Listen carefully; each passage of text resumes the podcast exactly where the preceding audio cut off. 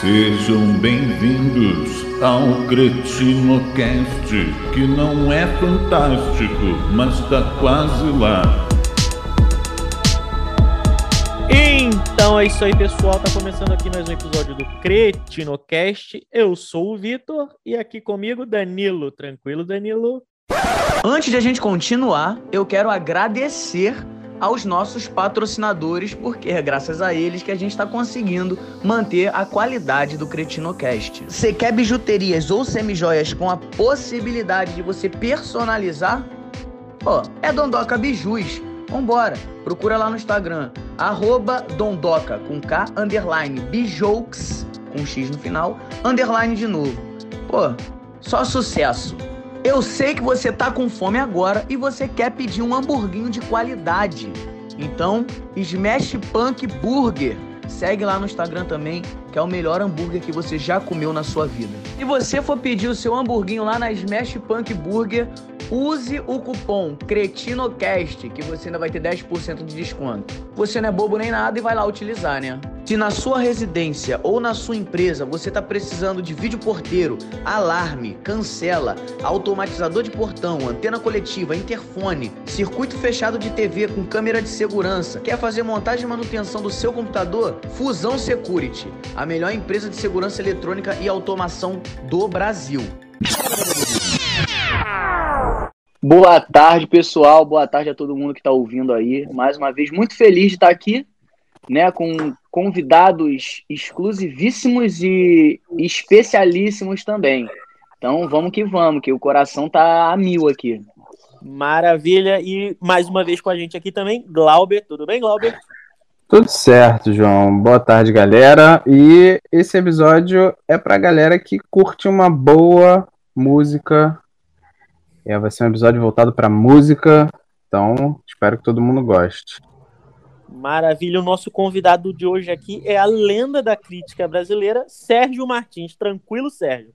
Ah, tranquilo. Eu acho muito legal estar tá colocado no mesmo panteão do lado do Boitatá, do Curupira e do CCPN. Mas você tem um diferencial que eles não são críticos musicais. Pois, é, é, cara, pois é, pois é. Não, mas na verdade, eu lembro do sítio do Pica-Pau Amarelo, era feito pelo Anquito, né? O Anquito dava umas cantadas de vez em quando, mas. Ah, é? É. Tá. Era um grande palhaço. Eu sou velho, né, cara? Eu tenho 54. É... Não, não é tão velho assim, não, pô. O sítio do Pica-Pau já... Amarelo era com 76. Já tem um diferencial que quando falou panteão de lendas, citou folclore brasileiro. pois é, pois é. Coisa rara de se ver hoje em dia, hein? Eu acho que ah. Eu sou um brasileirista. Você já entregou é. tua idade quando você usou a palavra panteão. Aí você a idade. é. Você sabe que eu tinha um chefe que falava isso: nunca diga gíria. Se você estiver cantando a uma menina, nunca diga gíria, porque ela vai saber a sua idade, né? Ah, é claro. Uau, verdade, mas... verdade sábio esse homem. por isso, por isso que eu não tô, por isso que eu tô solteiro até hoje, então. agora eu entendi, agora eu entendi. Você tá no, no panteão dos solteiros, Danilo. Tô no panteão da, das lendas solteiras, né? é. Mas, uh, mais uma vez, obrigado, Sérgio, por ter aceitado participar, tá? Que isso, é um prazer. Eu adoro. Eu tenho, eu tenho feito muito podcasts e eu tenho eu tenho três podcasts em cartaz, estou indo para um quarto, talvez. Uhum. E eu gosto muito dessa, dessa cultura, eu gosto muito disso. Não, essa troca Não, de ideias, esse bate-papo é muito legal, essa troca de informações. Sim, principalmente porque dá, dá, dá oportunidade de a gente é, conhecer pessoas novas, né? E apresentar também é, essas pessoas que a gente talvez não conhecia, ou também algumas pessoas que a gente conhece, apresentar para outras pessoas que estão acompanhando a gente. Talvez seja uma puta de uma adição na vida delas também, né? Ah, com certeza. Eu acho, eu acho, eu acho, eu acho qualquer. Principalmente nos tempos que a gente está passando, né? Qualquer chance de, de um diálogo, de conhecer pessoas novas, de falar sobre, sobre, principalmente sobre música, né? Que é um assunto fabuloso. Verdade. Acho que já é uma, uma grande, uma grande, uma grande ajuda, né? Não, não só sobre a música, mas também o, o outro lado que talvez poucas pessoas conheçam, que é o lado da fazer a crítica musical, né? Da, ah, sim, sim. A parte jornalística, por assim dizer, da, da música, né? Porque a galera só a maioria conhece a música em si, né? Botar uma música para ouvir e ser, ser feliz, mas não é só não é só isso que consiste o ramo da música, né, no, no mundo. Ah, com certeza. É, porque a primeira coisa que a gente pensa quando fala de, de música, né, é isso que é ah, uma coisa que a gente ouve. E aí, em segunda instância, a galera, a galera costuma pensar no, na, no glamour, né? Costuma glamorizar a vida que é do rockstar, geralmente, do astro da música, e vai nessa vai por esses caminhos aí, né? E aí ouvir sobre esse outro lado, conhecer, mostrar para as pessoas que a música não é só um cara que sobe no palco, canta é, e a gente ouve, a música tem, tem muito desdobramento, né? Sim, sim. Assim como a vida do crítico também não é tão legal quanto as pessoas pensam. Assim. É, é óbvio, é boa, né? senão a gente não faria, mas não é só ganhar. Bom, antigamente Aliás, não dá nem mais falar isso, né? Antigamente você podia falar assim, ah, você ganhava disco e, e, e ia shows, né? É, hoje você hoje você tudo ganha por streaming e show já não vai ser uma já tá realidade tá só, sei lá, no final de 2022, eu acho. é. Com seja, muita sorte, né? Disco, Com muita sorte. Com muita sorte. É verdade, depois, é a, verdade. depois da vacina vai ter o medo, né? Acho que vai ter muita gente Sim. com medo de ir a shows e tal. Com certeza, com certeza. Ah, ainda vai ter aquele, aquele que... receio, né, de, de, de, do pessoal de se aglomerar e tudo mais. Eu acho que até voltar tudo ao normal como era, bata mais uns dois anos aí. Eu acho com que certeza. isso não, não, ah, Se bem que tem, também tem um lado que a galera já tá saindo muito agora, né? Então pode ser que esses dois anos aí encurte para seis meses, porque depois da vacina, né? Porque a galera já não aguenta mais ficar em casa. Eu tenho exemplos de pessoas próximas que simplesmente estão saindo para balada, para tudo quanto é canto, simplesmente pelo simples fato de ah, tô cansado de ficar em casa. Tipo assim, pô, cara, tu não tá de férias, sabe? Não é, a gente tá passando uma situação complicadíssima. Pois é, né, mas corre o risco de dessas pessoas pegarem, né? Uh, e passarem para outras pessoas, e assim você vira uma, vira uma bola de neve, né? Ah, isso é. Isso é. é. isso que é isso que a galera não entendeu sobre o, o achatamento, né? Da, da, da curva, curva, que Sim. exatamente, que é o, o, o isolamento social não é para acabar com o vírus de uma vez, é para tentar diminuir a curva de contaminação justamente por esse ponto. Não é, ah, mas eu trabalho de segunda a sexta, no final de semana eu não posso ir para uma praia. Beleza, cara. De segunda a sexta eu trabalho, porque é tua obrigação, entre aspas, você precisa manter sua casa. Mas no sábado você não tem necessidade de ir para a praia, porque você vai estar tá correndo um outro risco, vai estar tá aumentando o risco que você corre, né? Sim. E a galera não entendeu isso ainda, acha que, enfim, é complicado, né? A gente já está com mais de um ano de pandemia aí eu acho que se a galera não entendeu até hoje. não vai entender nunca mais. Exatamente, exatamente. Eu moro aqui perto do metrô Vila Madalena, não sei se vocês conhecem. E é assim que, ele, que, o, que, o, que o Dória, que é o governador, flexibilizou. Cara, os bares todos da Vila Madalena foram tomados por gente sem máscara, é, tocando terror, assim, em, em, em botecos e, e fazendo pagode e tal. Não tem jeito, cara. Não, tem, tem jeito. Não tem jeito. É, acho que eles pensam que a questão de flexibilizar quer dizer que liberou, né? Flexibilizar é. não. É. Enfim, é, é, é um meio termo para todo mundo, não é que liberou de vez. Então, acho que é, acaba confundindo. Acho que nem acaba confundindo, né? A questão de, ah, pode sair, então vamos sair e acabou. Não, é. não tem a questão do bom senso. Não. Eu acho que falta, que falta é bom senso. Total. Mas enfim, vamos, vamos falar de música, que já tá todo mundo trancado dentro de casa, ficar falando de pandemia ainda mais é foda. É. Sérgio, eu queria saber de você, primeiramente, como foi que startou a questão da música na sua vida? Não a questão da crítica, mas da música. A música, então, eu sempre, uh, uh, em casa, uh, eu venho de uma família muito musical, ninguém toca nenhum instrumento, mas uh, a gente escutava muita música. Meu pai trabalhava numa, numa loja de eletrodomésticos, então volta e meia ele fazia fitas com, com, com o que estava tocando na época, né? Mas eu acho que assim uh, a primeira a primeira vez que a música falou uh, mais diretamente comigo, eu estava tava voltando de uma festa na casa do meu primo, devia ter uns 4, 5 anos, né? mais ou menos. E passou na, na antiga TV Tupi, passou os filmes, os Reis do Iê, Iê, Iê dos Beatles. Sim, sim. sim. E aquilo, e aquilo para mim foi uma, uma revelação, assim, é, é, as cenas, né, deles deles uh, sendo perseguidos na estação de trem, depois tocando a Should Have No Better, a apresentação na televisão, uh, aquelas brincadeiras no quadro, né, na, na, naquele pátio cantando Can't Buy Me Love, assim. Então, para mim, assim, abriu-se um novo mundo. Eu lembro que eu fiquei obcecado, procurava tudo que, que, que, que, que tinha sobre, sobre Beatles, é, é, pra, porque eu era obcecado.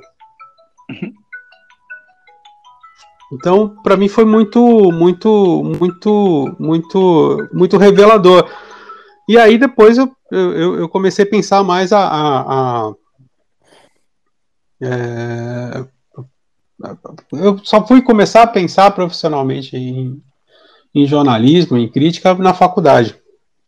Percebi. Então a tua formação ela é ela é mesmo jornalística, né? Não, não é. foi uma formação musical e depois voltada para o jornalismo musical, né?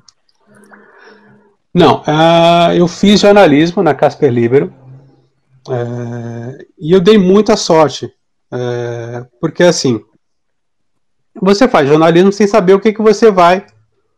É, para qual parte do jornalismo você vai. Sim, qual caminho vai seguir. Né? É, que caminho você vai seguir. Aí no último ano da, da, da faculdade, o, o extinto jornal Notícias Populares estava uh, precisando de estagiários, né? De, de, eles queriam mudar, cara, da redação, eles queriam pegar uma garotada, né? É, e aí o Leão Serva, que era o editor-chefe da, da, do NP, ele me desafiou a fazer uma coluna de rap. É, para você ter uma ideia, eu tinha, eu tinha feito, na verdade, um teste para editoria de esportes. E sabe-se lá, hum. porque ele achou que eu tinha cara de que podia fazer um, uma, uma coluna sobre rap. Isso em março, março, final de março de 1990. Ele me deu dois dias para entregar essa coluna. Eu entreguei a coluna numa, foi numa terça-feira, eu entreguei numa quinta. É, aí a matéria ela foi publicada no sábado né? E e na segunda-feira ele me chamou para trabalhar no jornal, já como colunista de rap e, e fazendo outras coisas, né? Fazendo Sim. como era como era editoria de entretenimento, você fazia, sei lá, desde a Xuxa tá com a unha encravada até fazer Racionais MCs. E qual, qual, era o nome desse jornal, Sérgio? Notícias Populares. Populares Prêmio Sai Sangue. É um, é um jornal referência. Pra, era pra, tipo pra... O, o povo do Rio, né? É, Mais ou menos o povo do Rio, é. Sim. Só que o NP, ele, em 1990, com a entrada do Leão Serva, ele ganhou características. É, é, ele, ele ganhou as características. É, virou uma coisa mais sacana, mais pop e mais sacana. É, então era, era tinha muita coisa sobre sexo, tinha muita coisa sobre sobre sobre uh, sobre celebridades e tal. Virou, na verdade, o, o, o, NP ele, ele se espelhava muito no The Sun em inglês. Né, sim, né, que era um sim. jornal, que é o jornal sensacionalista inglês. Meio de né? fofoca, essas coisas assim, né? Sim. É, literalmente é. era um jornal bem, bem bizarro, né? Olha, uma das matérias é Bozo era movido a cocaína na TV. minha predileta era. Minha predileta é, era brocha, torra o pênis na tomada. Nossa! o, cara, o, cara, o, cara, o cara leu. É, o cara leu. Isso é, isso é verdade. O cara leu numa. numa num, sei lá, na, ouviu na televisão, sei lá o que aconteceu, que Uh, que o cara poderia, que, ele, que, que, determinados choquinhos na área genital né, uh, fariam com que ele, o, o, o, membro se reativasse, se reanimasse. Nossa! Aí o sujeito criou uma engenhoca, é verdade isso, cara. Aí o sujeito criou uma engenhoca, né, e, e plugou na tomada. Jesus. Morreu na hora, né? Morreu frito ali. o detalhe, o detalhe, o detalhe, o detalhe mais sádico disso tudo é que assim, que os, os, os, o pessoal da ambulância que foi resgatar o sujeito teve uma crise de riso. e, e demoraram tipo meia hora para resgatar o cara. O cara já estava morto, mas demoraram hum. meia hora para tirar o corpo porque eles não paravam de rir. Morreu ele e a dignidade dele no mesmo dia. Morreu no mesmo dia, né, cara? É, mas o, o, o, tinha inclusive uma tinha uma manchete que o Sepultura queria usar. A manchete a foto como camiseta de turnê. É, que era um cara que morreu com uma picaretada na orelha. E aí a manchete era morreu ao som do metal pesado. Caralho! É genial. E, e, o Max Cavaleira falou: pô, eu preciso dessa camiseta, eu preciso fazer uma camiseta. Tal. Só que os caras eram é, nem o Sepultura assim, tinha essa velocidade né, de negociar sim, sim. Com, com, E nem o, e, nem o, o NP também tinha essa, essa visão né, de que era o Sepultura. Né? Cara, Meu Deus do céu. Mas você chegou a escrever alguma, alguma manchete, alguma notícia bizarra desse nível? Ou, ou você só usava como inspiração para os teus outros já, trabalhos? Eu já cheguei, eu já cheguei. É, vocês sabem o que é foca, não? Foca, se for o animal, sim. Não, o termo jornalístico. É... Ah, não. No jornalismo, não, foca. No jornalismo, foca é o jornalista iniciante. Né? Ah, então, normalmente é aquele cara que faz o trabalho que o jornalista principal não quer fazer. Ah, é o, é o bombril, é o bombril do jornal. É o bombril. Então, é, na minha época era foca. E aí, cara, o que pintava assim, sei lá, teve uma vez que o, o teve uma obra do metrô que, que, que, que passou pelo cemitério é, do Araçá, em Pinheiros, aqui em São Paulo. Uhum. E os peões acharam que viram umas almas penadas ali reclamando das obras. Né? Aí uma mente, uma mente horrorosa do NP sugeriu um ritual de exorcismo feito pelo Zé do Caixão. Que beleza! É, num sábado às três da tarde. Ai, Jesus.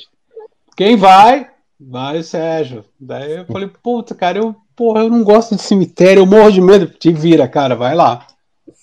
Então, o meu sábado foi o Zé do Caixão berrando lá: parem, saiam daqui, há umas penadas e não sei Caralho. o quê. Dentro do cemitério, tremendo de medo, cara, porque eu não gosto do, desse ambiente. Do ambiente. E a outra, é, eu já não era mais roca, mas eu tinha um, um amigo meu que era um é um dos repórteres mais fantásticos que eu já vi na vida, chamado Ricardo Valadares. E o Ricardo Valadares, ele acha uma foto uh, de um filme no qual o sujeito está passando a mão na bunda do Wagner Montes. Era um machão, né? Que tinha fama de machão e tal, não sei o quê. E aí o, e aí o Valadares chega e fala assim, Sérgio Martins, você tem que achar esse cara. Eu falei, meu, onde é que eu vou achar esse sujeito, bicho? Te vira, meu, te vira. E a gente achou, é. o cara tá vivendo como corretor de imóveis na, na, no centro de São Paulo. Eu fui lá e, putz, fiz uma história de. Cara, a gente tá fazendo uma matéria sobre cinema, blá blá blá blá. blá. E aí, quando chegou uma. Um, não sei se vocês costumam entrevistar, mas chega uma hora assim cria-se uma intimidade entre entrevistador e entrevistado, né? Sim, sim. Uhum. E aí eu falei pro cara, falei, escuta, rapaz, acharam uma foto do, do tua lá com o Wagner Montes, você passando a mão na bunda do Wagner Montes, que era uma foto ele tava fazendo massagem e, e descia a mãozinha até a região glútea do, do, do Wagner. Né? Wagner Monte. Aí o cara, ah, eu lembro dessa foto. E o, e o, diretor falava assim, pô, mete a mão nessa bunda com gosto. Aí ele falou assim, e o Wagner Montes assim, todo machinho, querendo sair e tal. Não deu outra, né, cara? Tinha uma foto de um dedão dele, assim. É, aí era assim, este dedo cutucou a bunda do Wagner Montes. Caralho! Era isso. Assim, o NP sempre tinha uma. Sempre tinha um. O que era legal do NP, assim, é, começou como uma coisa, é, é, uma inspiração com The Sun em inglês, mas virou uma coisa tão engraçada. Virou uma parada sarcástica, né? Virou, virou uma parada sarcástica, mas tudo, tudo feito de modo jornalístico. Você falava com o cara, você não, você não inventava notícia. Né? Sim. Você falava com o cara. E às vezes você se deparava com loucuras, né? O, Ricardo Valadares uma vez achou uma foto do Chacrinha com a Hebe é, e falou: Ah, eu vou ligar pra Hebe. Pra Hebe não, perdão, pra, pra Elke. Elke Maravilha. Eu vou ligar pra Elke. Aí tava falando, ah, vamos fazer, ah, é o que a gente queria fazer uma entrevista, você sente vontade, saudade do, do, do Chacrinha tal? Ela falou, não, eu converso com o Painho toda noite. O cara falou, como assim? Caralho. Como, como assim, não, eu converso com ele e tal, ele responde e tal. Aí não deu outra, né? Era chacrinha, buzina pra Hebe toda, pra Hebe, pra eu que toda noite tal. Caralho. Tá mentindo? Não tá. Ele, ele, É. ele foi na loucura da, da, da, da, da- da entrevistada, assim. Mas, era, mas o NP foi uma tremenda escola, porque é, os artistas não gostavam de falar do NP, né, com o NP, né? Porque sabiam que a gente sempre ia dar uma, fazer uma brincadeira com eles e tal. Então a gente tinha que driblar tudo, tinha que fazer matérias muito mais completas. Eu, eu acho que foi uma grande escola. Não só para mim, como para várias outras pessoas. O, o- grandes profissionais saíram do NP. O Ricardo Valadares depois trabalhou comigo na, na, na Veja. O Álvaro Pereira Júnior, que foi, que foi editor do NP, hoje é editor do Fantástico. O Ivan Finotti, que hoje está na Folha de São Paulo, é um jornalista brilhante, passou pelo NP. Então era uma grande escola de reportagem, porque você, para conseguir a tua matéria, você lutava com todo tipo de adversidades, né? O cara não Sim, queria falar, sim. o cara não fazia. Então era legal. Eu adorava. E saiu gente pra cacete importante de lá, então, pelo que você Saiu. falou aí. Saiu, saiu. O André Bacinski passou um período no NP. O André Bacinski foi meu chefe no NP. O falecido Paulo Cavalcante, que foi editor da Rolling Stone, foi do NP. Porra. O Eduardo Tironi e o Arnaldo Ribeiro, de esportes, foram do NP. É, era uma escola. Era, Uma era grande escola de realmente, jornalismo. realmente Por era, era- era- era um grande estágio, né? A pessoa saía Era um grande já- estágio, cara. Era uma grande escola. é, Porque, meu, você aprendia a fazer reportagem como poucos. É, lá no Rio a gente tem, eu não, digo nem pela parte das matérias, né? Mas pela questão da, da- das cabeças, né? da- das manchetes e tudo mais, que é, que é o meia hora. Não sei se você Meia conhece. hora. Meia hora Sim, ele tem, ele tem sim. essa parada de sacanagem e tudo mais, de sarcasmo na hora de fazer a chamada. E acabou alavancando a venda do jornal por conta disso. Meia hora, as, as manchetes do Meia Hora são muito inspiradas das manchetes No- do NP. Com Sim, certeza. Com certeza. Mas tem uma coisa que eu acho que eu acho que eu acho incrível é, na parte de cultura. é, eu e o Paulo Cavalcante a gente era apaixonado pelo dia, É o- pelo caderno de cultura do dia. pelo caderno de cultura do dia. Entendi. Cara, o caderno de cultura do dia era impressionante, era engraçado, era informativo. Putz, era, era, era, era muito bem feito. Então, assim, tinha desde matéria sobre a volta da Jovem Guarda, que estava passando, até uma matéria que o, que o Pedro Sol fez depois, né? Que é a volta dos caras de língua presa. Aí o, aí o Pedro Sol, o Pedro Sol fala muito isso, né? Teve que entrevistar o Mário Sérgio, o, o jogador de futebol, né? Que, que morreu no desastre da, da Chapecoense. Frequência. E o cara achando que, sei lá, ia fazer uma entrevista esportiva e o Pedro Sol lá, não, a gente queria falar sobre essa língua presa. Caralho. Que isso, cara. Ele, ele falava engraçado, ele era meio gordinho, tinha aquela língua presa. É, é, é. Mas o. Então eu achava, eu achava que o dia. É, o dia era muito. conseguia fazer essa, essa, essa mistura de informação com, com, com, com diversão. né, Sim, que era sim. muito importante pra gente. Era uma coisa que eu queria, queria você falou aí da, da, de agenda cultural aqui, me veio na cabeça. Como é que você tá vendo o cenário musical hoje no Brasil? Cara, eu gosto do cenário musical hoje no Brasil. Eu acho que, é, embora, embora é, ele esteja hoje dominado pelo sertanejo Sim, sim. é, e, e- e pelo funk, acho que estão surgindo coisas, artistas muito interessantes ali, é, à, à margem né, do, do, do mainstream. É, eu gosto, eu acho, eu acho, eu acho muito bem feito. O problema é que assim, eu acho que assim, por enquanto, por enquanto o rock ele não, ele não tem, é, ele não tem apresentado fôlego para virar um gênero dominante. É, eu acho que nem vai apresentar daqui pra frente, hein? Então, eu estava conversando com, com o Pedro Dash, que é, um, que é um belíssimo produtor, que produz o Vitão, produz o João e tal. Ele estava comentando um pouco sobre isso, que ele achava que o, que o, que o, que o, que o rock iria é, ter um pouco mais dessa dessa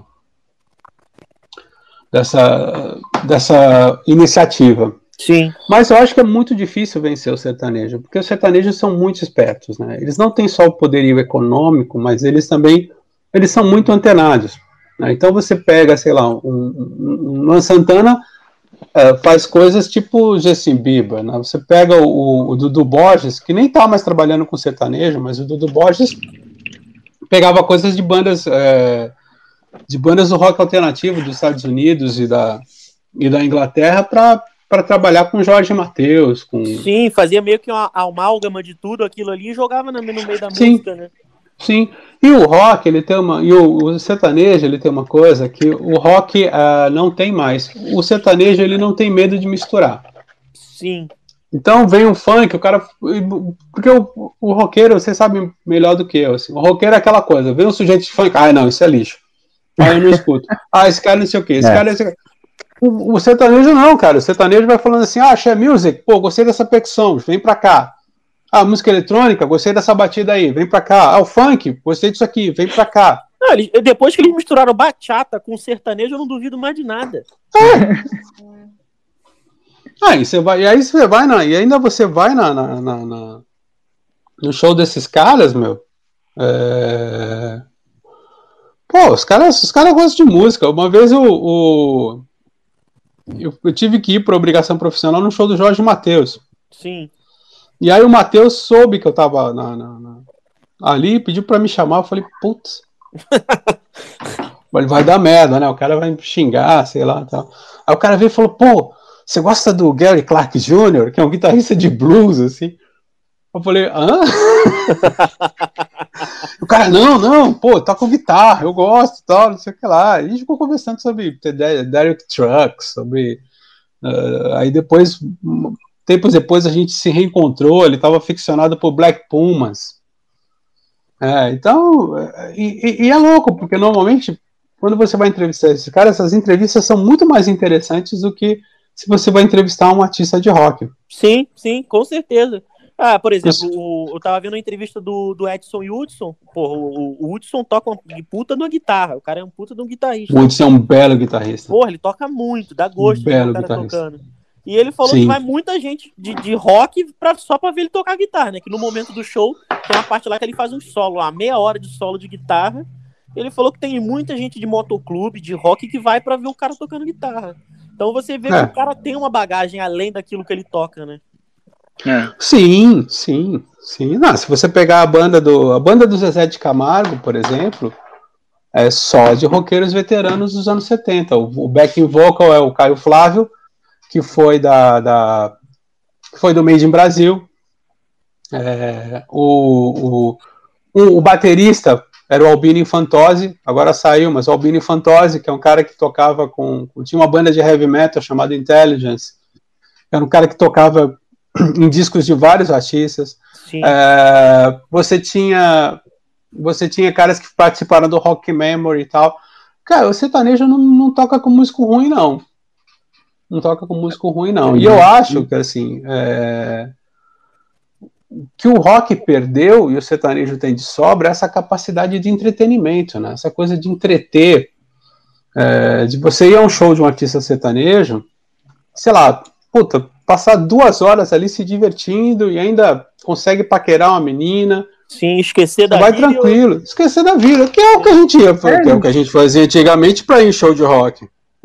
Eles sabem trabalhar com o que tem na mão, né, no momento. É. É, eu acho que eu acho que é uma coisa que a gente fazia muito bem. Agora e o rock não, né? O rock ficou essa coisa muito introspectiva, né? Muito paradinho. Muito carrancuda, né? Muito carrancuda. cantinho deles, né? É, o, é, pelo, menos, então... pelo menos no Brasil, o último grande movimento de rock que apareceu, se é que pode ser chamado de grande assim, mas foi o que teve mais repercussão, foi o emo, né? Acho que morreu foi, dali pra frente morreu. O André Forastieri tinha. Eu normalmente eu não gosto muito do que o André Forastieri escreve. Mas ele tinha uma, uma teoria muito boa sobre isso, né? De que uh, houve, sei lá, uma briga imaginária de estilos entre uh, Charlie Brown Jr. e Los Hermanos. E, e, e os Los Hermanos acabaram prevalecendo.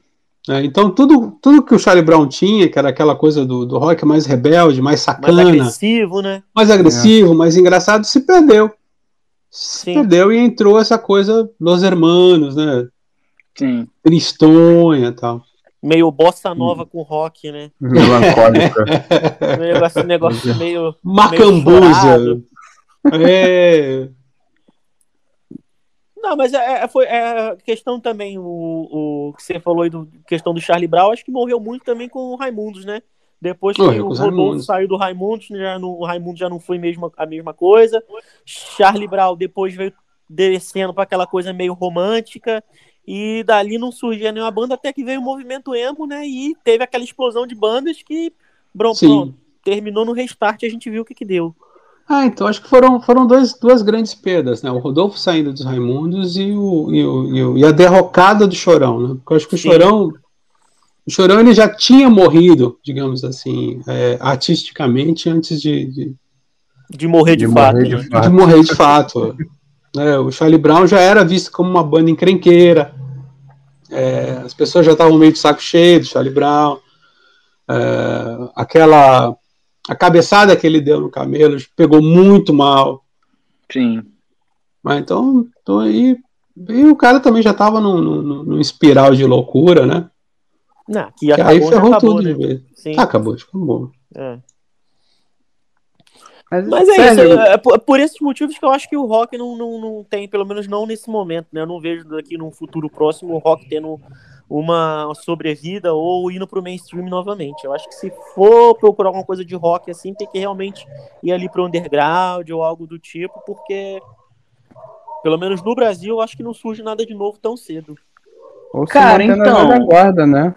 Eu eu já acho o contrário. Beleza que eu não entendo tanto de música assim, né? Mas eu acompanho, ainda acompanho o cenário do rock, é, principalmente o movimento emo, né? Que foi o último movimento é, relevante. E eu já acho o contrário, cara. Eu acho que tá havendo uma movimentação no cenário do rock que não não estava acontecendo há alguns anos atrás, há uns 3, 4, há uns 5 anos atrás, bota aí a galera tá se movimentando. É, muitas bandas que, que em 2008 estavam bombando e, de, e depois disso morreram, né, entre aspas, estão se juntando novamente. E a pandemia trouxe muito isso também, né? Que a galera tava fazendo muitas lives e tal.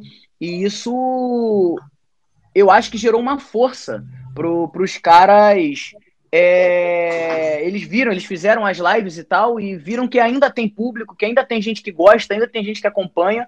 Então eu tô vendo, não bastante, mas já tô vendo uma movimentação. Lógico, concordo com o João que pode não ser a curto prazo, mas eu acho que a médio prazo ali, acho que o rock volta sim a ser um movimento.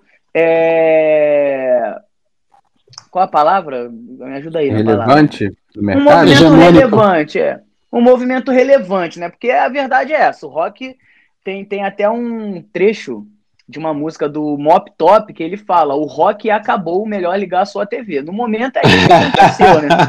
No, no, no Brasil, no Brasil, assim, não, não conheço muitas coisas assim, mas é, tem um exemplo que eu vou dar é, é, a Fresno, né? A banda Fresno que continua lançando e, sem, e se, se reinventando cada vez mais, né, o Lucas, Lucas Silveira, pô, eu, lógico, minha opinião enquanto é, fã. A minha opinião amadora, né? Porque eu não tenho o conhecimento técnico da parada. Mas é um cara que tá sempre tentando se reinventar ao máximo ali. E um cara talentoso, logicamente, você pode falar, vocês podem falar melhor que eu, principalmente o. o, o esqueci seu nome, perdão, cara. Vacilei. Eu tô com a cabeça meio. Sérgio. Começa a falar. Sérgio, isso. Antônio Carlos Magalhães. Não, porque eu tô, eu tô, com, a, eu tô com a Cara, eu tô com a cabeça. Porque começa a falar de música, começa a vir muita coisa e eu, o que eu passei, enfim, é um problema. Vai terminar igual o chorão, vai. Ai, pelo amor de Deus, fala uma coisa dessa não, cara. É, eu acho, não, eu acho que. Eu acho que sim, eu acho que existem, eh, eh, existem sim umas, umas umas iniciativas interessantes. Eu gosto muito da, da, da Fresno, acho o Lucas um menino é, inteligentíssimo. Eu acho, por exemplo, em termos de popularidade, eu vejo o Lagoon como uma banda de grande potencial. Sim, se vocês sim. conhecem, é uma banda de grande conheço, potencial. Sim. Eu recentemente escutei a banda do, do filho do Nando Reis, o, o Colomi, também achei muito bom. Achei muito bom, assim. É... Mas vamos ver, né? É, vamos, vamos, Ninguém é, sabe ainda como é. Tem, tem umas bandas brasileiras é. que, que, que, eu, que eu ainda curto, inclusive uma delas acabou tem uns dois, três anos atrás, que é a Reação em Cadeia. Eu não sei se você conhece, Sérgio, é uma banda do Sul. Não, essa não. É uma banda de grunge do Sul. E tem o Far From Alaska, né, que praticamente não faz show no Brasil. Eles fazem show mais, mais pro lado de fora. Mas assim, de banda, banda, banda mesmo que hoje relevante, sei lá, tem a Fresno, e eu não sei mais dizer o que que tem. Tem a banda, as bandas dos anos 80, né, que, que ensaiaram a volta, algumas delas. Que, mas questão da pandemia acabou afundando tudo. Inclusive a Fresno ia no show deles aqui, só que não, enfim, cancelaram o show antes de eu ir, por conta da, da pandemia também. Uhum. Mas assim, em relação a, a, novas bandas e tudo mais, eles realmente têm, têm uma questão de volta, de ensaio de volta, mas eu não sei se, se vinga, não. Mas. É, porque também, cara, pra, pra, pra coisa nova, eu acho que a galera vai entrar muito pela, pela grana, né? Pelo que tá fazendo sucesso. Eu não vejo um, um, uma movimentação da galera entrando na música por amor, sacou? Ah, sim, eu sim. acho que a galera tá entrando muito mais pela parte comercial da música. Ah, porra, aquele, aquele, aquele cara lá do Evo 84, aquela banda, não sei se você conhece. Sim, conhece, né? conheço, lembro. Então, eu lembro. O cara virou cantor sertanejo, porra. Que isso, cara? Você não sabia, não? é, o cara virou cantor sertanejo. Então você, você vê mais ou menos pra onde tá indo o negócio. É, tá dando dinheiro é, hoje, e a né? gente E a gente vê, a gente tem visto uma movimentação muito grande, no, principalmente no trap, né? A galera. Com certeza. Muito, muito jovem, adolescentes aí também, de adolescentes para cima, a galera que tem de trapper no, no, no, no, no surgindo não tá no gibi, porque é tirando os ritmos mais clássicos, né, que sertanejo, que nunca morre, funk também, que é um, um ritmo que, que nunca morre, o trap tá detonando a parada toda aí. Tudo é trap hoje em dia. Ah, é, pra mim, o, o, trap é o novo rock de hoje em dia, se for parar pra pensar. Então, o trap, ele eu, eu caracterizo ele mais como um emo. Que é dentro do rap, o trap serve como se fosse o emo pro rock, sacou?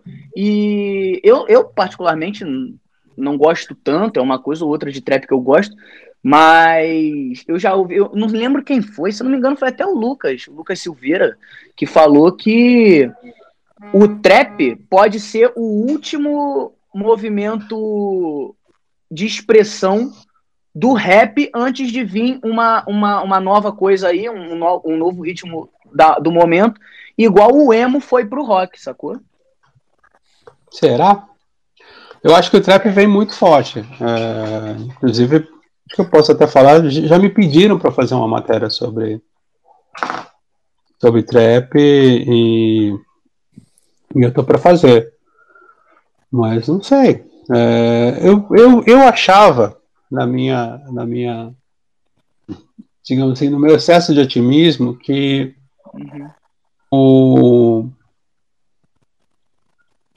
o rap poderia se fortalecer, até mesmo por conta da por conta da, da, da situação né, política pela qual a gente está passando. Sim. É, e ela pede uma música de protesto, que é, uma, que é algo que o, o rock não tem, né? Não tem, não, não, não tem nos dado. Acho que até nisso o rock também está é, tá marcando. O rock deu uma é. brochada, né? Completa, é. É, mas será que a questão do rap não tá fazendo músicas nesse sentido, usando a atual situação política hoje, é muito por conta dessa questão de censura, né, que é algo, algo, que hoje em dia tá muito. É, porque hoje em dia qualquer coisinha que você fala na internet, uma meia dúzia que não gosta, vai lá, cancela. Ah, mas não, não é... acho isso. Cara. Eu acho que. Eu acho que.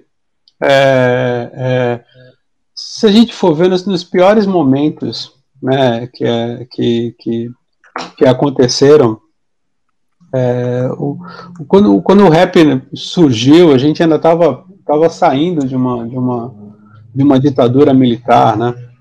É, e, e, e, o, e, o, rap se deu muito bem nisso, né? Acho que em termos de protesto. É, quando, quando os racionais falavam de violência policial, e era um tempo em que, em que a polícia aqui em São Paulo sentava o cacete, né? Sim, verdade. Eu acho, acho que o que acontece mesmo é, sei, talvez não tenha, uh, não tenha uma, ainda, ainda falta encontrar uma voz aí, né? Do, do, do, Alguém que meta a cara, né? Alguém que meta a cara, que eu, eu, não, eu não duvido que vai acontecer, não.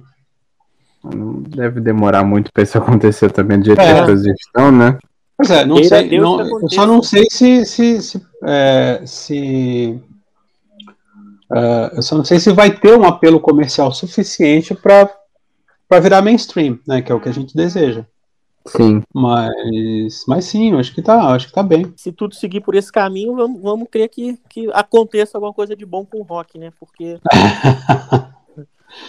Sejamos ah, otimistas. Né? Sejamos otimistas. É. Pois é, só o que nos resta, né? É. Agora, o, rock, porque... o Rock tá meio cansado, né? Por isso que ele tá quietinho na dele. Tá ruim, ah, essa né? galera. Cara, tá é que o, a galera surgir. O rock não é mais prioridade, né, de uma gravadora. Esse é que é, essa é, é a grande é. questão. Não é o que dá dinheiro, tem, né? É, não tem mais tanto né? apelo comercial assim, como o Sérgio falou. É, não é um gênero prioritário. Se, se o rock tivesse. Cara, se você for ver, é, eu, eu, como eu te falei, eu sou de uma época e assim que o rock estourou logo depois do Rock in Rio. Foi quando as gravadoras é, perceberam né, que aquela garotada que estava ali poderia se tornar um público consumidor muito forte. Né? Cara, e e taca ter lançamento de banda de rock. É, nunca se lançou tanto, tanto, tanto rock quanto, quanto naquele período. Né? Agora, eu acho, é, é, como eu sempre falo, eu acho que o, o problema que eu, que eu sinto é que é, o rock ele perdeu essa, essa, essa, essa capacidade de dialogar com o público. Para mim, esse é o grande problema. É, o rock não consegue mais falar com aquele público. Né? Com massa, é uma coisa. Né? É, uma coisa que o sertanejo faz bem. Sim, Sorry. isso é verdade. O sertanejo faz bem. O, o sertanejo fala. Cara, hoje, é, é aquela velha história. Uma das frases atribuídas ao Chuck Berry, Chuck Berry sempre dizia que o rock é, ele tem que, tem que falar sobre carro e garotas, né? É o que se fazia. É, aí quando, quando se, se exigiu uma, uma, um posicionamento, né, quando a sociedade exigiu, por exemplo, quando o jovem pedia por mudanças, esse, esse, esse gênero ele foi, ele foi acompanhando, né, a, a ele foi acompanhando a, a, os anseios do jovem naquele período. Hoje ele não tem isso, né? Hoje não tem, você vai ver o quê? É. é. Vai, vai ver o que conquista massa, que é o, é o que tá dando dinheiro, que tá dando que popularidade. É o que é funk, sertanejo. É, exato. Trap. É o trap, é. É trap, trap. verdade, sim. sim. É o que tá acontecendo hoje. Mas, Sérgio, me diz uma coisa. É, do início da sua carreira como crítico, é, qual foi a, a, crítica mais difícil que você já teve que fazer, ou a mais, e a mais prazerosa, é, até, até a, o presente até hoje?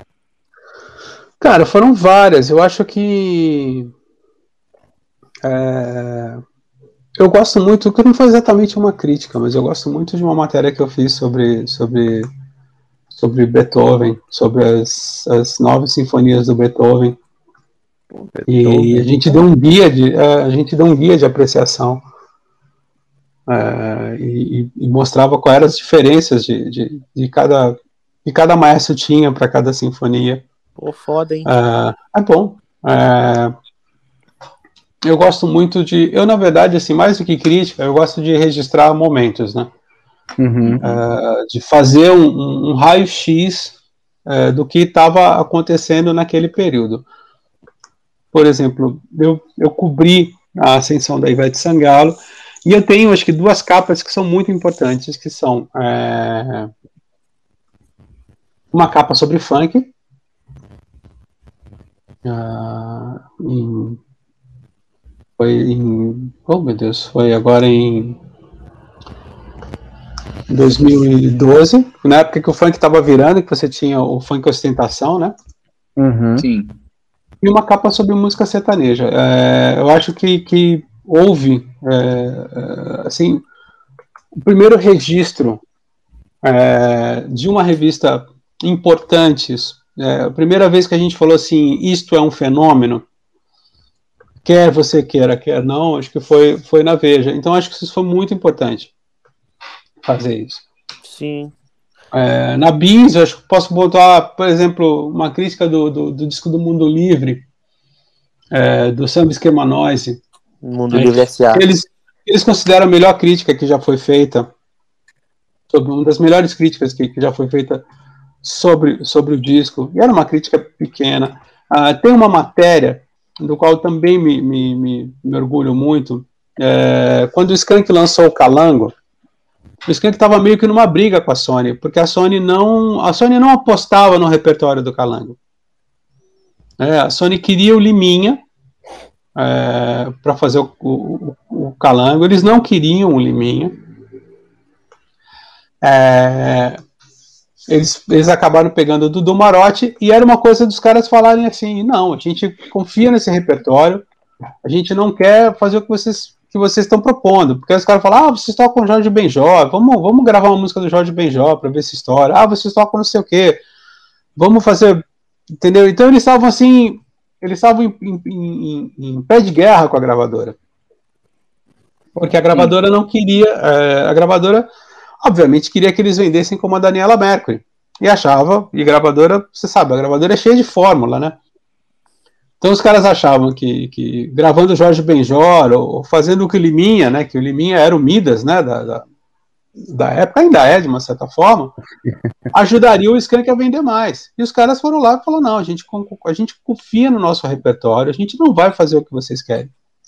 Então eu achei muito importante. E quando a matéria saiu, eu lembro do, do Fernando Furtado, que era empresário do Skank, meu amigo Fernando Furtado, dizendo que o diretor, de o diretor da Sony sentou com ele numa mesa, com a revista debaixo do braço e falou assim: ó, se não vender, a gente vai ter uma longa conversa.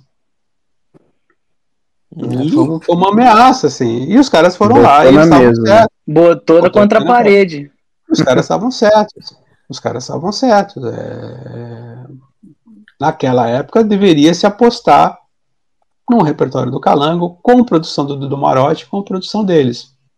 Então eu acho isso fantástico. Eu sempre, eu sou muito amigo do, do, do Samuel Rosa, assim, e, e, eu fico muito, muito feliz, assim, quando, quando a gente conversa sobre isso.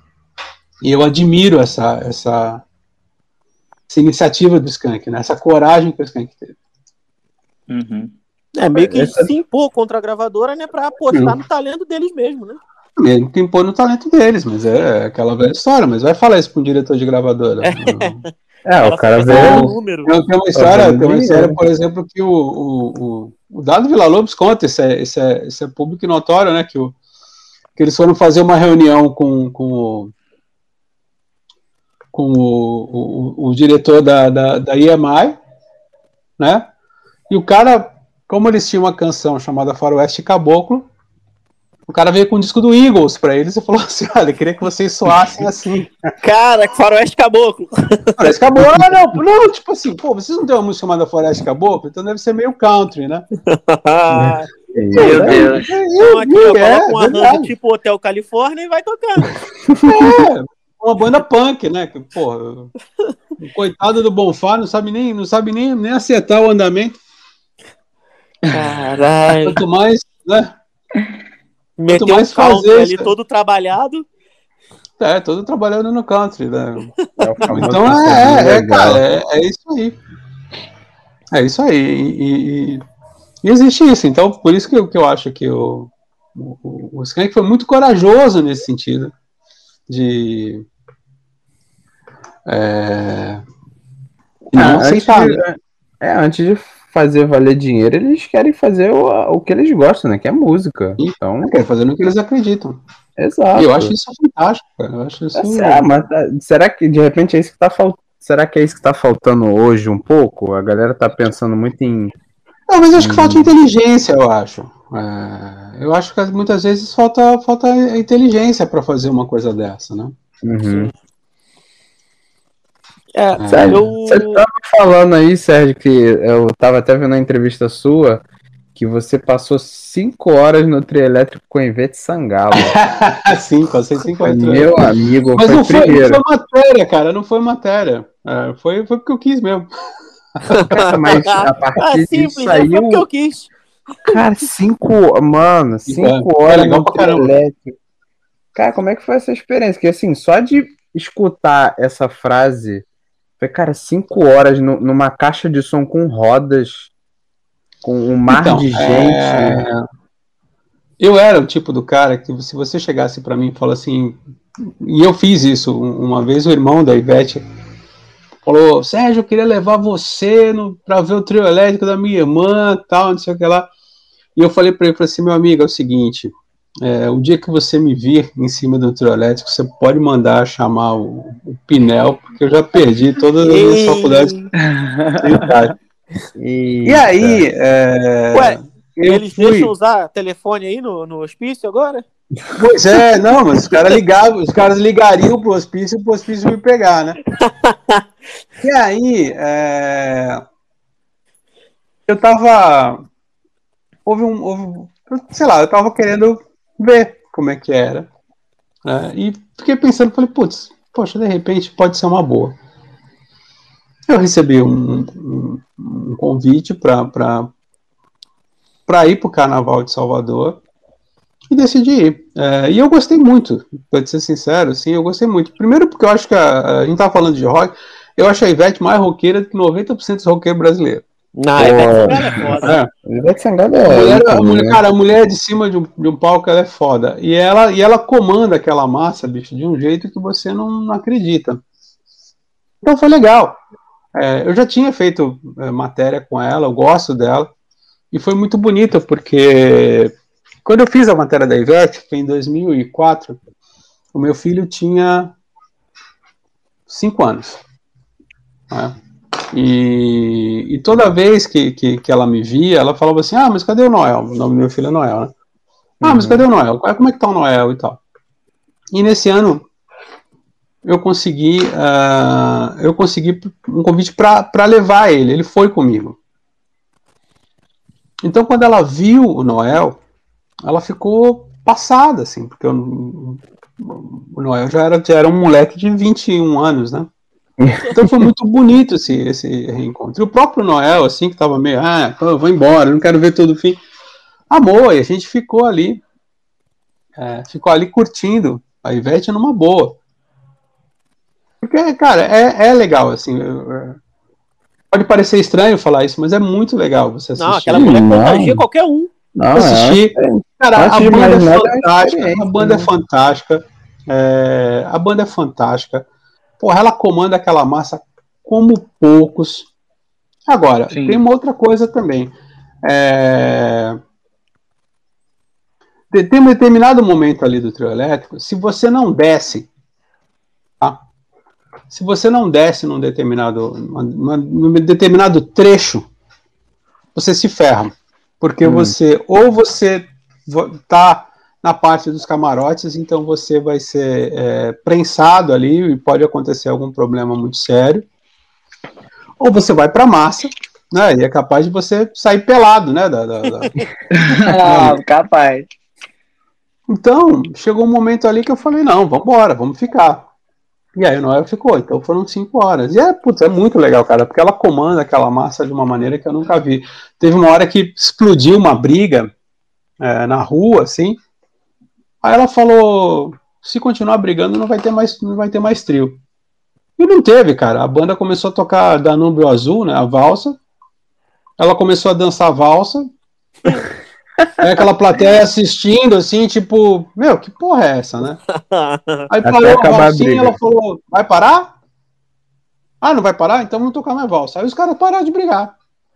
Caralho, aí. Os caras pararam de brigar. Eu já, puta, eu vi coisas dela falando assim pro cara, falou, meu, você tá brigando aí, tanta coisa para você fazer, né? Você podia catar uma menina, você vai fica brigando, a polícia vai vir aí, vai te sapecar uma porrada. Acabou com o teu carnaval. É, é, é, isso. Então eu acho que ela, cara, ela tem um controle sobre, sobre uma massa que é, que é impressionante. Eu gostei. Tão bom quanto passar o, o, essas cinco horas foi ver ali a, a tem uma saída do, do Ileaê, né, na ladeira do Curuçu, que é muito legal, cara. É muito legal.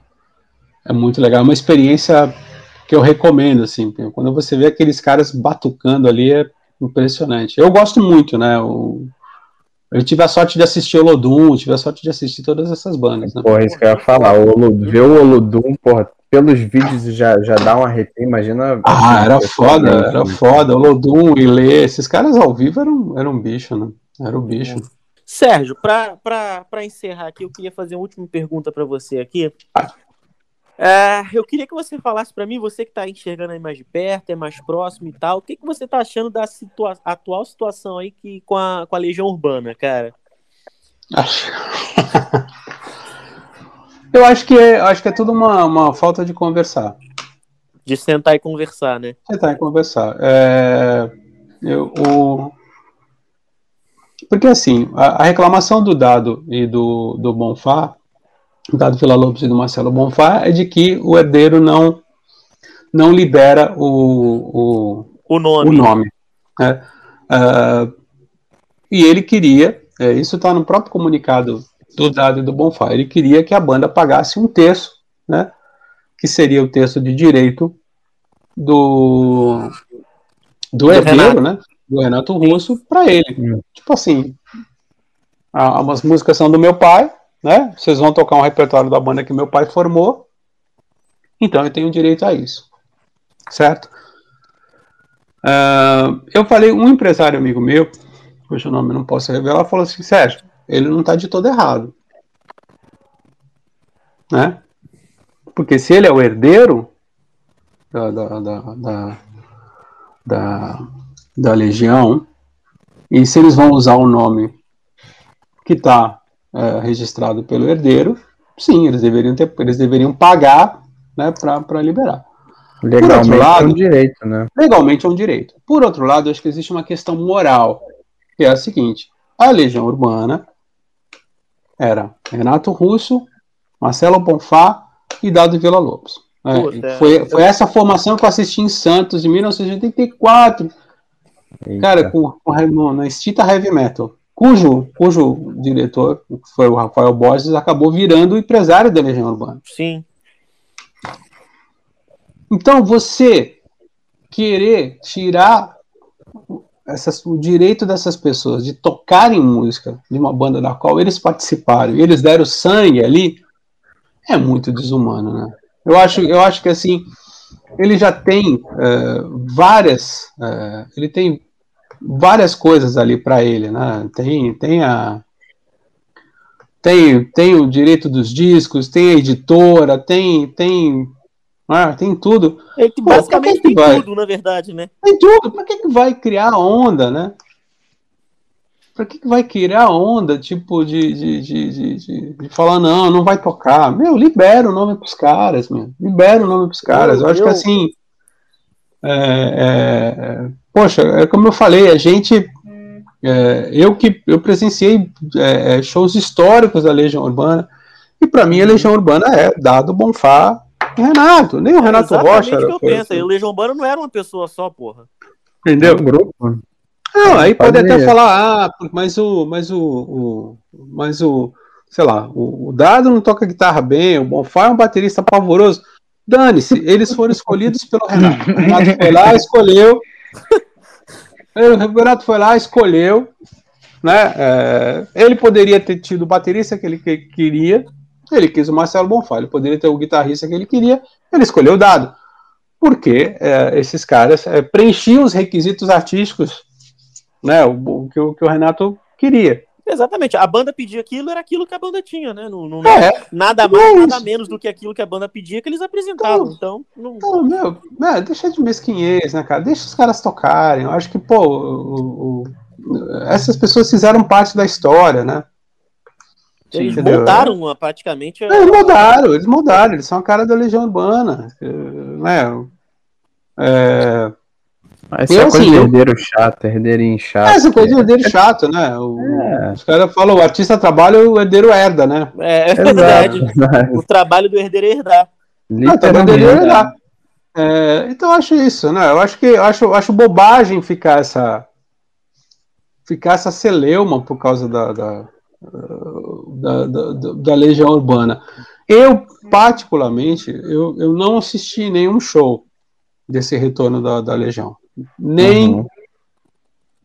nem com, com, com, com Frateschi, né, o André Frateschi, Sim. muito menos com o Wagner Moura. Não, com o Wagner Moura ficou horrível. Porque, porque eu, é, porque eu, puta, eu, graças a Deus eu assisti a Legião, né, quando, quando tinha o Renato, assisti sim, shows sim. memoráveis e quero manter essa memória. Mas para quem não assistiu, para quem quer ter uma, uma, uma, uma, breve ideia, né? De como era, né? De como era, porra, deixa o cara ver. Eu acho, acho, uma, acho uma bobagem, assim, né? Acho. Acho, acho isso. Acho que, é como eu falei, acho que judicialmente, né, legalmente falando, o Juliano ele tem até razão. Só que, pô, moralmente, pra quê, né? Pra quê? Pra quê que vai passar essa imagem antipática, né? É, e já mas é um problema... começo, né? Desde o momento então... que ele herdou tudo, ele já. Pois é, mas é um problema que, que começou há muito tempo, né? É, começou quando o Renato morreu. É, nessa minha entrevista com o Dado, o, o, o, Dado comenta um pouco sobre isso. O Renato morreu, a família do Renato é, chamou um interventor, que é um cara bem famoso, e esse interventor começou a mexer com, com, com, com a. Com, com, o espólio do Renato, é, começou a tirar os, os meninos né, da, da, da, editora, né, que era, acho que era Corações Perfeitos, eu acho, se não me engano. Então já, já foi uma movimentação que já estava acontecendo. E eu creio que, assim, é, talvez o, o, o, Dado e o Bonfá, em sua santa ingenuidade, não conseguiram entender é, o que poderia acontecer, né? Uhum. Não poderia acontecer o que, o, que, o que poderia entender. E agora, bicho? Agora o bicho vai pegar, né? É, agora já não tem mais volta também, já tá na justiça, já tá sendo julgado, agora. Ah, parece esperar, né? tem, o, tem, o, tem o. Tem o. Tem o abaixo assinado, né? é, eu assinei lá o abaixo assinado também. É. Ah, então, mas acho. Sei lá, eu, eu, eu, preferia que eles arrumassem um advogado melhor. Mas eu nem sei, né? Eu tô brincando, nem sei quem é o advogado deles. Talvez o cara tenha feito o, o melhor deles, mas, putz, é, eu acho tão, tão maluco é, isso, cara. Uma situação é, tão. Foi exatamente o que você falou. Eu achei mesquinho da parte do, do, do, Juliano fazer isso com os caras, porque até mesmo porque o Juliano não escreveu uma linha, não, não fez um acorde do, do das músicas. Então. E sabe o que eu acho? Sabe o que eu acho pior? Assim, é... como é que eu te falo? Em nenhum momento eles foram uh, injustos ou cruéis com a memória do Renato. Em nenhum momento, porque bandas, né? É... assim, o cotidiano de banda é mais cruel do que a gente imagina. Sim. Então, provavelmente, um, pô, um, um pode ter ficado pé da vida com o outro. O Renato não era uma figura fácil.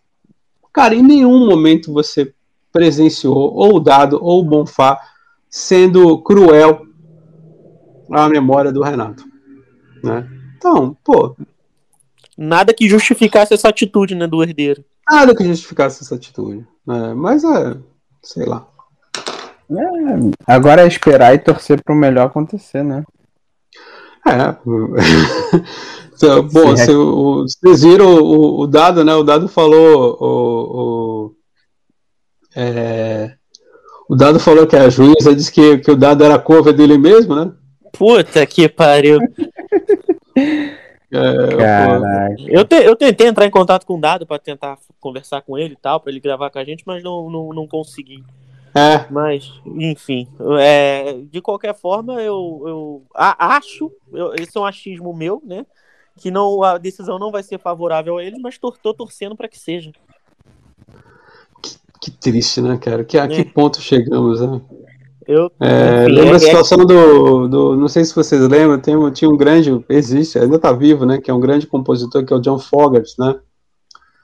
é, do Creedence. E ele, e ele, inocentemente, ele passou os direitos das músicas pro, pro um cara chamado Sal Zentz, que roubou os caras. Né? É, e aí, o, e aí o, o, o John Fogerty ele fez um disco cujas canções né, é, lembravam muito o Creedence. E o Sal foi lá e processou o John Fogerty por plágio. Falando, ah, ele roubou, né? Ele, ele plagiou as minhas músicas, né? Nossa é, é muito Nossa, louco. É, né, chega a ser inacreditável. É inacreditável, é, é, muito inacreditável, mas é o que acontece. É o que acontece. Aí o John Fogerty foi no tribunal com uma guitarra para falar: olha, esse acorde é assim, esse acorde é assado e tal, para mostrar para os caras que era diferente. Uhum. Eu, é muito louco. E é um pouco isso, né? O, o, o Salgado vai ter que mostrar que tocou no disco da Legião Urbana. Né? Só falta isso. Né? Então, a bateria lá, não sendo é Brasil, eletrônica hein? de celular, né? Por favor. É Brasil, hein? Não duvida, não, hein? Ah, não, eu acredito em tudo. É Brasil. Vai ser um vai. julgamento hilário? Vai, mas. Vão ter que fazer um pocket show da Legião Urbana para provar que eles eram os músicos da banda. É, Aí. só não podem deixar o, o, o Bonfá programar a bateria no celular de novo. Não, não, nem pensar, nem pensar. nem pensar. Aí, e aí o bicho vai pegar, né? Não, recolheu o celular de todo mundo na entrada, já para não ter perigo. que merda, hein, cara. É, que loucura, né? Que loucura. Meu Deus eu, do céu, pô, que ponto eu, chegou, né? O baterista da Legião Urbana virando meme. Isso é, aí. Não. Mas ele nunca foi bom, né, cara? Pelo amor de Deus. É. Ele nunca foi bom. Eu, eu acho que ele, ele pro, pro, que a Legião se propõe a fazer, ele, ele, ele fazia bem, né? Mas era. Não, mas é, é exatamente isso que eu acho. Tipo assim, o Dado não é um exímio guitarrista, tudo bem, não. mas, porra, pro que, pro que a banda se propunha a fazer, tava excelente. Sim. O conjunto funcionava, né? Sim, exatamente, exatamente. O conjunto tanto, funcionava, isso era muito Tanto que tinha os músicos de apoio lá que eram, pô, casca grossa, que era o Fred Nascimento e o, o, o Carlos Trilha. Sim, aí, teve o Mu também uma época, né? O Mu, sim, o Mu tocou até 94, não foi? Tocou até 94. Tocou até 94, isso mesmo. Depois entrou o, o Carlos Trilha, que, pô, é, pra mim é um músico excelente. É um músico muito bom. Muito bom mesmo. Mas é louco, né? pra gente fechar com. Pra gente fechar com uma vibe um pouco mais positiva, Sérgio, é, se você puder resumir em uma palavra o que é ser um crítico musical, qual seria essa palavra? Ser crítico musical é trabalhar um pouco no zoológico. Você. é, você. Como é que era? Você paga mico e engole sapo. Cara, sensacional, cara. Excelente. Trabalhando no zoológico. Gostei da, da analogia. É, foi boa mesmo. Essa foi, essa foi sinistra. É. Cara. Sérgio, muito obrigado, cara. Queria te Pô, agradecer é aqui por esse tempinho que você disponibilizou pra gente, tá? Muito obrigado mesmo de coração. Queria agradecer também aí, né? Porque, pô, é. é... Pra gente ainda é, é, é tudo muito recente e a gente tá conseguindo falar com pessoas tão importantes assim, pessoas que a gente admira. É, é, é incrível, é incrível. Só muito obrigado. É isso, foi um prazer. Contem comigo quando vocês precisarem. E obrigado a todos que nos ouviram. Obrigadão, isso, Sérgio. Um abraço. Tá mais que convidado para uma volta. Fica à vontade. Um próximo programa quiser gravar, só dá um grito que a gente vai ser uma honra gravar de novo contigo, cara.